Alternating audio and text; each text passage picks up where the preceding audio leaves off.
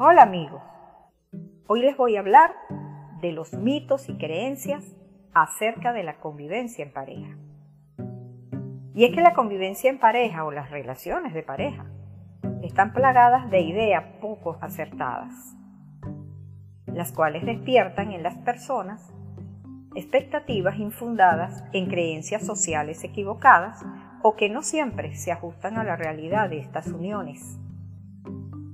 En este sentido, voy a referirme a alguno de esos mitos que desvirtúan lo que realmente significa la convivencia en pareja. Mito 1. El amor romántico lo puede todo. Al principio de la relación en pareja, tanto el enamoramiento como el deseo sexual hacen pensar a los enamorados que siempre la convivencia va a ser así nada más lejos de la verdad.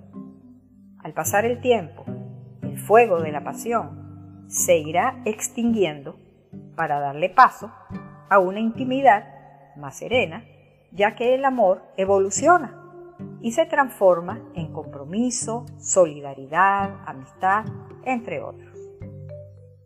Mito número 2. Si la relación no es inicialmente buena, el tiempo la mejorará. La convivencia en pareja exige de cada uno de sus miembros tener una idea clara acerca del gran paso que van a dar.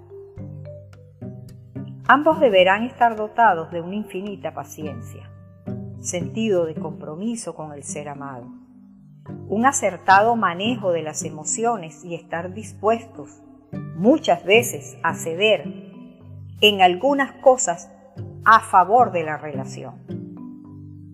Si desde el principio de la unión no es así, ésta se irá deteriorando hasta llegar a un punto de inflexión irreversible. Definitivamente, el tiempo no la arreglará, la empeorará. Mito 3. La convivencia alivia la soledad y es una salvaguarda para la vejez la sensación de soledad es una cuestión personal. No tiene nada que ver con el hecho de que si estás sola o solo físicamente o entre una multitud. Tiene que ver con el mundo interior de cada quien. Si has sabido cultivar tu autoestima, enriqueciéndola con tu personalidad y tus valores. Esto quiere decir que es una responsabilidad personal e íntima. Lo anterior significa que cada uno de los miembros que conforman la pareja deben tener sus propias expectativas en cuanto a su autoestima y amor propio. Por lo tanto, no es su obligación garantizar que el mundo interior de la otra persona con la que se convive esté enriquecido y satisfecho.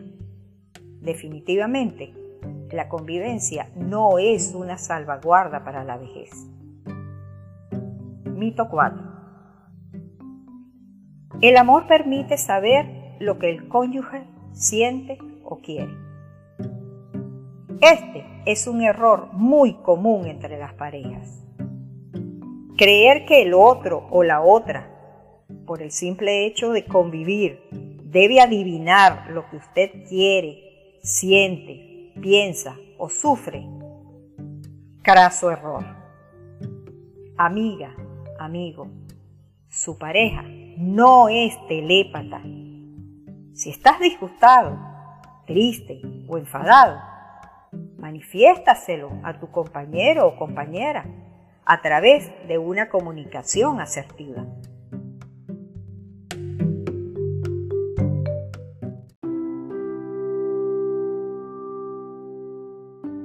Mito 5.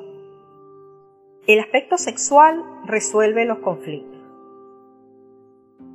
Es muy común que al presentarse algún desacuerdo entre la pareja, el cual podría ir en desmedro de la autoestima y el bienestar de uno o de ambos integrantes de la misma, en vez de tratar de solventarlo a través de una comunicación asertiva, pretenden hacerlo efectuando el ejercicio de la función sexual. Esto es un error. La sexualidad no debe ser utilizada como una herramienta para dilucidar dilemas. Lo adecuado es suspender toda actividad sexual hasta que se haya aclarado y solucionado la diferencia de criterios. Mito 6. La convivencia es un signo de madurez. Este es un mito muy común, pensar que se es maduro porque ya se cohabita en pareja. Al contrario, muchas son las dualidades que se separan por inmadurez de uno o dos de sus miembros. La sensatez no es un hecho que se derive con los años de convivencia, sino es el proceso y la capacidad de resolver conflictos. La reflexión es algo personal, la cual es el resultado de las experiencias vividas y de la forma en que las hemos interpretado. Mito 7. Deben sacrificarse los desacuerdos en aras del amor. Definitivamente no. Al contrario, al menor atisbo de desacuerdo, se debe ventilar el conflicto a través de una comunicación asertiva. Esto es, discutir la situación, no pelear, centrarse en el tema en cuestión, no traer conflictos anteriores a la discusión, respetar el derecho de palabra de uno u otro, centrarse en la solución del problema, no para ganarle a la pareja, sino por el bien de la relación. Es posible que ambos deban ceder un poco en beneficio de la convivencia. Mito 8. La pareja ideal llenará todos los aspectos de su vida. Esto es imposible. Los seres humanos no somos perfectos. Por lo tanto, difícilmente su compañera o compañero encajará en todas las expectativas de lo que se considera una pareja ideal. El error está en que la mayoría de las personas al buscar pareja lo hacen elaborando una serie de requisitos que ésta debe cumplir, como que si de una lista de compras se tratara.